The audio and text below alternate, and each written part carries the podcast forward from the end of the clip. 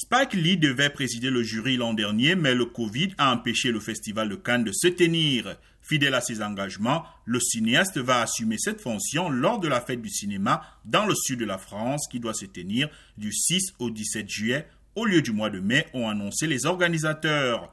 La désignation de Spike Lee est un acte inédit. Si Cannes a déjà accueilli au sein de son jury des artistes noirs américains comme la cinéaste Ava DuVernay en 2018 et l'acteur Will Smith en 2017, c'est une première concernant son président.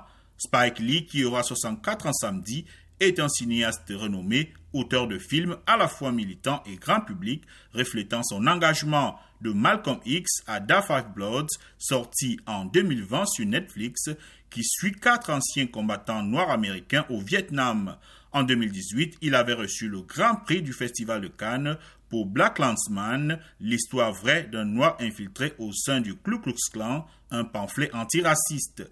Spike Lee va présider le jury du Festival de Cannes au moment où la question raciale revient au devant de la scène depuis le meurtre de George Floyd, tué par un policier blanc à Minneapolis.